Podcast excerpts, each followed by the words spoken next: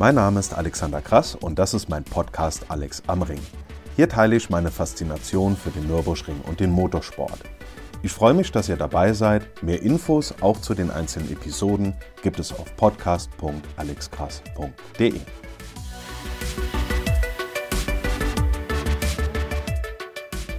Nachdem es in der vergangenen Episode dieser Reihe um die goldene Zeit des Motorsports auf dem Nürburgring ging, werfen wir heute mit Epoche 4, der Nürburgring verändert sein Gesicht, einen Blick auf weitreichende Umbauten an der Eifelrennstrecke Ende der 60er und vor allem Anfang der 70er Jahre.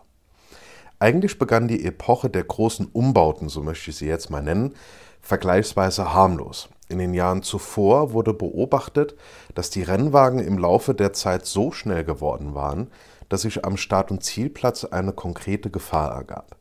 Die Fahrzeuge kamen, wie es heute ja prinzipiell auch noch der Fall ist, mit ordentlich Geschwindigkeit aus dem Abschnitt Tiergarten über die Brücke nahe des Fahrerlagers, also des alten Fahrerlagers, zu Start und Ziel. Im Bereich dieser Brücke war jedoch ein kleiner Linksknick sowie eine leichte Kuppe, was dazu führte, dass die Rennwagen am Beginn der Staaten-Zielgeraden unruhig wurden und immer mehr in Fahrtrichtung nach rechts abdrifteten. Dort befanden sich allerdings unter anderem Tankanlagen, die Entwicklung schien also tatsächlich gefährlich. Um die Rennwagen vor Start und Ziel abzubremsen, wurde für die Jubiläumssaison 1967 am Ende dieser Tiergartensektion eine Bremsschikane eingebaut, die Hohenrheinschikane. Mit dem Bau dieser Kurvenkombination ergab sich die erste größere Änderung an der Strecke, die Nordschleife wurde um 25 Meter verlängert und somit natürlich auch die Gesamtstrecke. Es wird also deutlich, zwar soll es heute natürlich auch um Rennen gehen, es wird allerdings auch leicht, nennen wir es mal, streckenlastig, da sich in dieser Zeit viel am Nürburgring getan hat. Eines der spektakulärsten Rennen in diesen Jahren war der Große Preis von Deutschland 1968, den bekanntermaßen Jackie Stewart gewann. Regen und dichter Nebel machten dieses Rennen zu einer echten Herausforderung. Stewart prägte in dieser Zeit auch die berühmte Bezeichnung grüne Hölle. Ob das unbedingt als Lob gemeint war, das sei jetzt mal so dahingestellt. Parallel passierten immer häufiger heftige und teils auch tödliche Unfälle im internationalen Motorsport. 1969 kam es auch am Nürburgring zu einem schweren Unglück, als Gerhard Mitter vor dem Bereich Schwedenkreuz ums Leben kam. Die Alarmglocken bei den Verantwortlichen, aber auch bei den Fahrern schrillten immer lauter.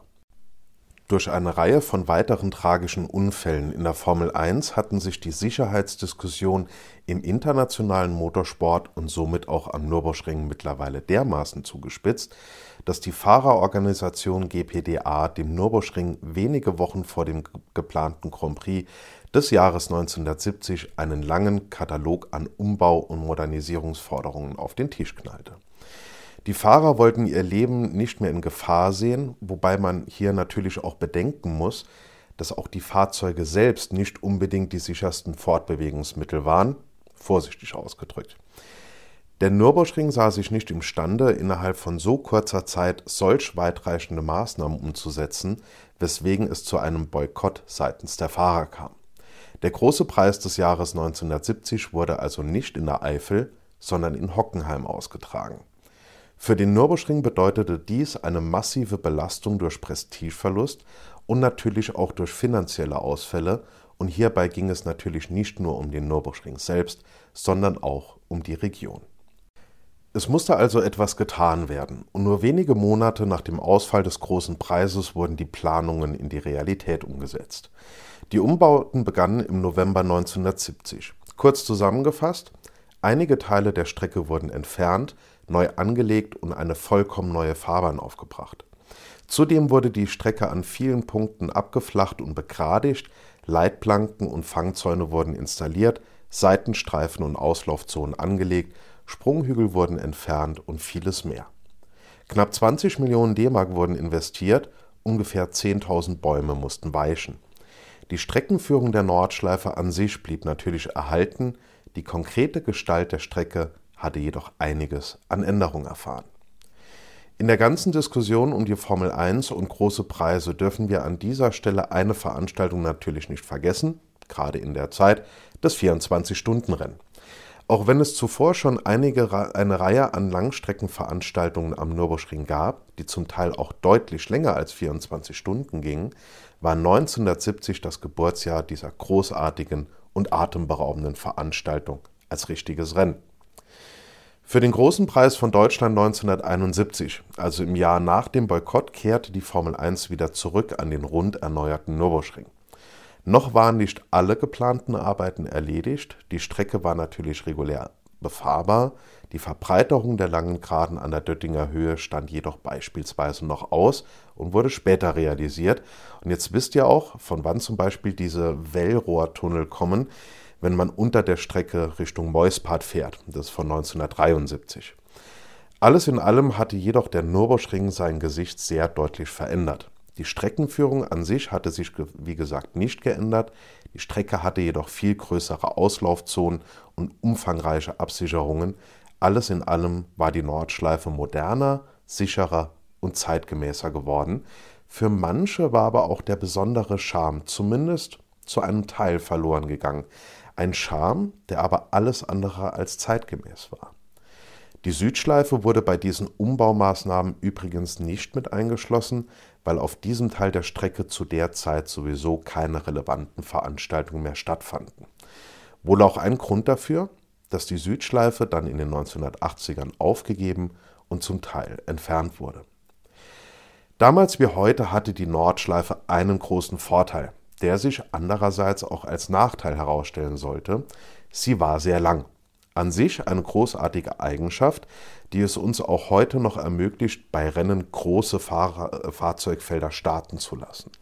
Der Nachteil war allerdings, dass der organisatorische Aufwand bei der Absicherung ungleich höher war als bei anderen Strecken. Die Grundlage ist, und das ist im heutigen öffentlichen Leben natürlich genauso, dass Hilfe innerhalb einer bestimmten Zeit vor Ort sein muss. Es mussten also deutlich mehr Rettungsfahrzeuge und Marschalls positioniert werden. Darüber hinaus mussten diese Rettungsfahrzeuge im Falle eines Einsatzes zum Teil weite Strecken zurücklegen, um erst die Unfallstelle und dann später ein Krankenhaus zu erreichen. Nehmen wir nur mal den Bereich von Breitscheid bis zum Pflanzgarten. Ein Rettungswagen hätte, beispielsweise bei einem Feuerunfall vor der Bergwerkskurve, damals im laufenden Rennbetrieb kilometerweite Strecken zurücklegen müssen, um vom Bergwerk zum Pflanzgarten zu kommen, dann dort auf die Landstraße zu wechseln und von dort zurück nach Adnau ins Krankenhaus zu fahren. Dürfte ja klar sein, auf welches Ereignis ich letztendlich hinaus will. Von 1971 bis 1975 konnte der große Preis von Deutschland trotzdem wieder wie gewohnt auf dem Nürburgring stattfinden. Die Helden der damaligen Zeit waren Jackie Stewart, Jackie X, Ronnie Patterson, Clay Regazzoni, also alles bekannte Namen aus der Motorsportgeschichte. Aus heutiger Sicht alles ja, furchtlose Draufgänger, denn in Zeiten von Hans, Halo und Kohlefaser wirken die Rennwagen der damaligen Zeit ja von der Sicherheit eher, eher her eher wie naja, Raketen aus Plastik. Auch wenn die Strecke nun nach Millioneninvestitionen und Riesenumbauten deutlich moderner und sicherer geworden war, kam der Nürburgring trotzdem nicht zur Ruhe. Schon vor den Umbauten, vor allem aber danach, wurden wiederum Stimmen laut, die sagten, dass die Nordschleife aus vielen Gründen nicht mehr zeitgemäß sei. Der ganzen Welt wurden neue Rennstrecken zudem überwiegend als Arena-Strecken gebaut, auf denen der Zuschauer von seinem Tribünenplatz möglichst viel von der Strecke und damit auch möglichst viel Rennaction zu sehen bekommt.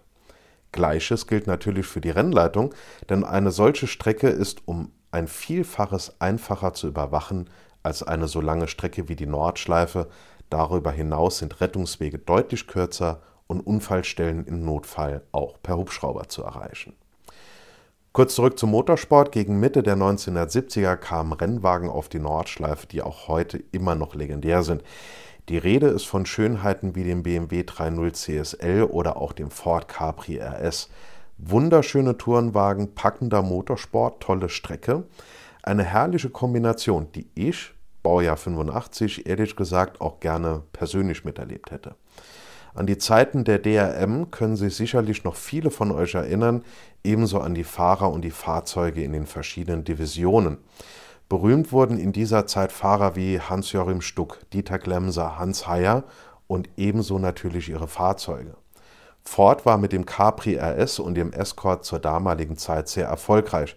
Unzählige Fotos und Poster an den Wänden von Rennsportfans zeugen noch heute von diesen spektakulären Rennen. Das war ein Blick auf eine unruhige Zeit am Nürburgring und in der nächsten Episode wird es dann um die Stunde Null und den Neustart am Nürburgring gehen, also um die Jahre 1976 bis 1984.